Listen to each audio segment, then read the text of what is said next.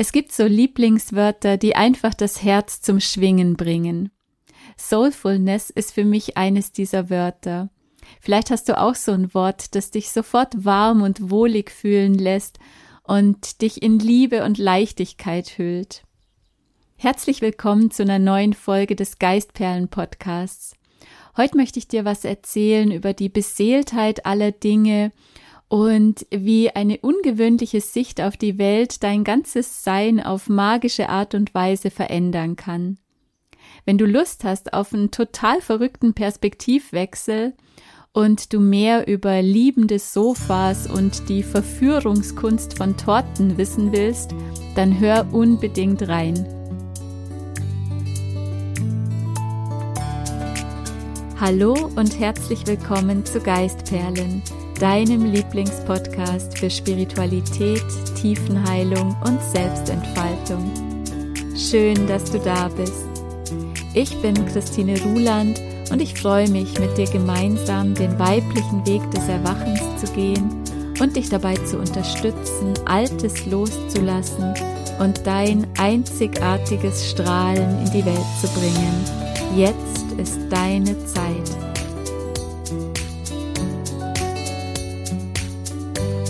Ich verschicke ja jede Woche einen Newsletter und der nennt sich Health, Love and Soulfulness Newsletter. Zuerst war immer Health, Love and Happiness in meinem Kopf, aber irgendwie hatte ich so das Gefühl, Happiness trifft es nicht so ganz. Das kam mir so ein bisschen flach und dünn vor. So nach dem Motto, ja, wir müssen immer glücklich sein und alles ist ja immer so toll und Friede, Freude, Eierkuchen und wir müssen immer mit der rosaroten Brille durchs Leben laufen. Und so habe ich nach einem Begriff gesucht, der ein bisschen mehr Tiefe hat. Und dann kam mir Soulfulness in den Sinn. Und dieses Wort hat mich sofort elektrisiert. Da steckt Soul, also Seele drin. Das heißt, es geht um unsere Seelenkraft und um die Beseeltheit aller Erscheinungen der Welt. Und ich fand es auch besonders schön, dass dieses Wort aus dem Englischen oft mit Begeisterung übersetzt wird. Also wenn wir den Seelenfunken in etwas wahrnehmen oder wenn wir unserer Seelenkraft Ausdruck verleihen, dann spüren wir Begeisterung und unser ganzes Sein ist dann erfüllt mit Lebendigkeit und mit dem Feuer des Herzens. Du kennst bestimmt auch die ganz besondere Energie, die ein Mensch ausstrahlt, der voller Liebe und Vitalität ist und der seine Berufung aus vollem Herzen lebt. Oder ein Mensch, der einfach nur strahlt und sprüht vor positiver Energie und Lebenslust.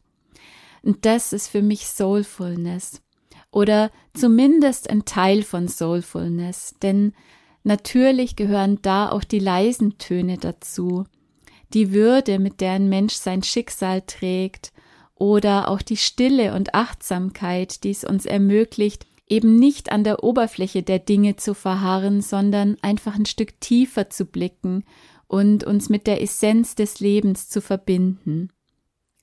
Also Soulfulness ist für mich die Bereitschaft, unserer Seelenmelodie und unserer Lebendigkeit ganz kraftvoll Ausdruck zu verleihen und gleichzeitig auch in jedem Moment so herzoffen zu sein, dass wir in allem, was uns begegnet, die Seele erkennen und berühren, egal wie schön oder hässlich es auf den ersten Blick auch erscheinen mag. Die Frage ist nur, wie können wir immer wieder in diesen wundervollen Zustand eintreten und die Begeisterung für uns und für das Leben, das uns umgibt, so intensiv wie möglich wahrnehmen. Ich habe heute für dich zwei Anregungen dazu. Eine sehr naheliegende und eine relativ verrückte. Zuerst mal das Naheliegende. Entscheide dich doch einfach dafür, alles, was du in deiner Welt vorfindest, als beseelt zu betrachten. Ich denke, für die, die diesen Podcast hören, ist das wahrscheinlich sowieso schon selbstverständlich und ein ganz normaler Teil des Alltags. Aber vielleicht geht's dir ja auch so wie mir, dass du hin und wieder im Alltagstrott total in die Unbewusstheit und Achtlosigkeit fällst. Und dann kann es nie schaden, dass wir uns immer mal wieder dran erinnern. Denn die Seele wahrzunehmen bringt uns immer in Kontakt mit dem Wunder und mit der Einzigartigkeit des Lebens. Und die Frage ist auch, wie weit dehnen wir den Begriff der Beseeltheit aus? Ich denke, was Menschen und Tiere betrifft, also alles, was Augen hat, da sind wir uns wahrscheinlich noch einig. Dass auch Pflanzen beseelte Wesen sind, das ist uns oft schon nicht mehr ganz so präsent. Oder auch der Ozean, ein Fluss oder Gebirge und Steine.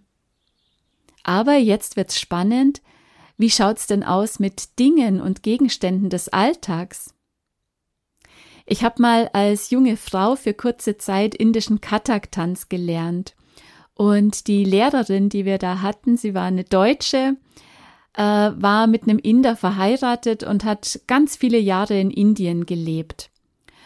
Und mich hat es damals sehr beeindruckt, als sie erzählt hat, wie unglaublich achtsam viele Inder auch mit Alltagsgegenständen umgehen, weil sie einfach davon überzeugt sind, dass auch darin eine Seele wohnt.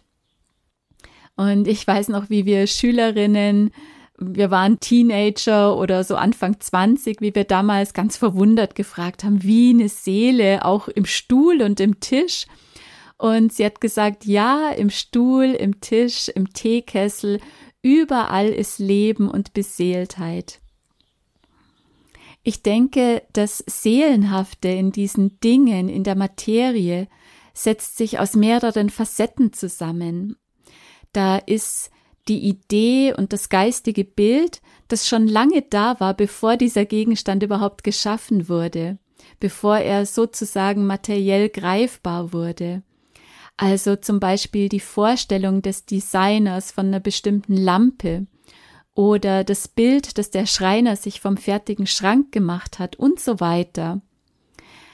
Und dann ist natürlich auch in jedem Gegenstand ein Teil der Energie der Menschen, die diesen Gegenstand täglich benutzen oder wenn es was Altes ist, die diesen Gegenstand vielleicht schon vor vielen hundert Jahren genutzt haben.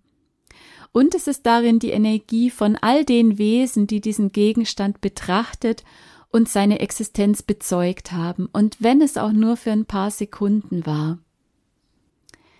Ich weiß nicht, erschafft das alles nicht tatsächlich auch eine Art von Beseeltheit? Was meinst du? Ich glaube zumindest, dass wir mit Dingen anders umgehen und viel dankbarer sind, wenn wir ihren Wert sehen und wenn wir uns immer wieder bewusst machen, was für ein kreativer Geist darin steckt und wie viele Seelenberührungen und Geschichten dieser Gegenstand gespeichert hat. Probier das doch mal aus die nächsten Tage, dass du einfach mal alles um dich herum bewusst wahrnimmst und alles und jedem mit einer inneren Haltung der Achtsamkeit und Liebe begegnest. Ich bin überzeugt davon, dass wir dann die Welt tatsächlich mit ganz anderen Augen sehen und uns viel mehr bewusst werden, mit was für einem Reichtum wir beschenkt sind. So, und jetzt zu meinem zweiten, etwas ungewöhnlichen Tipp, um mehr Soulfulness, mehr Begeisterung und Beseeltheit in unser Leben zu bringen. Ich glaube, es war Osho, von dem ich diesen Gedanken mal vor ein paar Jahren aufgeschnappt habe. Ich weiß es nicht mehr so ganz genau, aber ich glaube Osho. Ich liebe es einfach, unser gewöhnliches Denken immer wieder zu verlassen und mich auf so ganz schräge Gedankenexperimente einzulassen, die zum Teil auch so ganz fernab der Norm sind. Weil das ist genau das, was immer wieder unser Bewusstsein weitet und ausdehnt und unser Denken einfach total herausfordert. Und jetzt kann ich nur sagen, get out of the box und Hashtag Achtung Perspektivwechsel.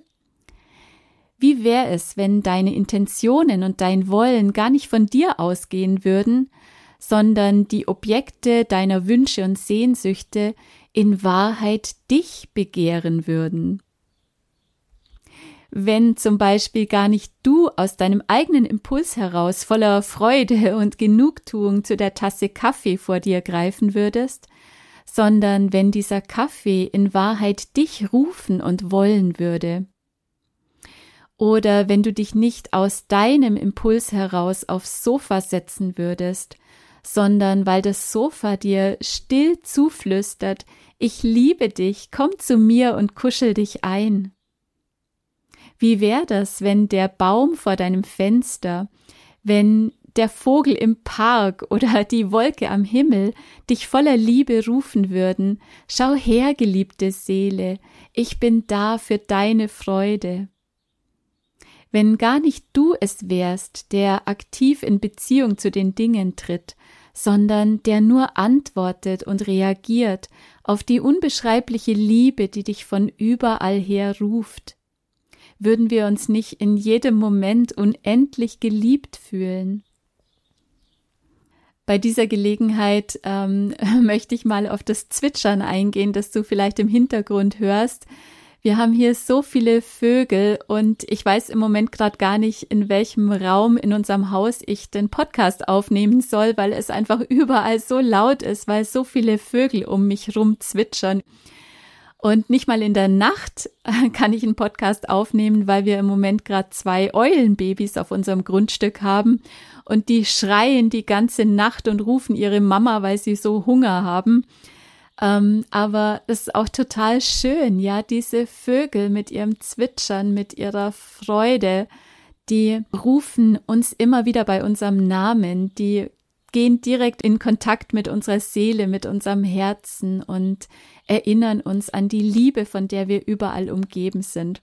Also deswegen, wenn du ein Zwitschern im Hintergrund hören solltest, dann erfreu dich einfach mit an der Liebe, die die Vögel uns in jedem Moment zuteil werden lassen.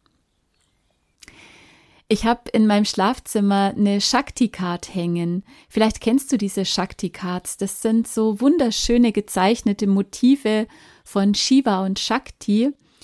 Und auf dieser Karte liegen Gott und Göttin eng umschlungen auf einer vielköpfigen, zusammengerollten Schlange und treiben auf dem Ozean der Liebe dahin. Und darunter steht der Spruch The whole creation is an endless love story. Also die gesamte Schöpfung ist eine unendliche Liebesgeschichte. Ich finde, das passt so wunderbar zu diesem Bild, dass alles uns in Liebe ruft.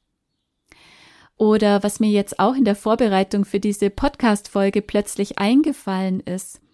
Im Englischen gibt es ja den Ausdruck Something catches my eye. Im Deutschen übersetzen wir das mit etwas fällt mir ins Auge. Aber wörtlich übersetzt heißt es eigentlich etwas fängt mein Auge. Also meine Aufmerksamkeit fällt nicht zufällig auf etwas, sondern sie wird von etwas eingefangen. Das ist doch total spannend, oder?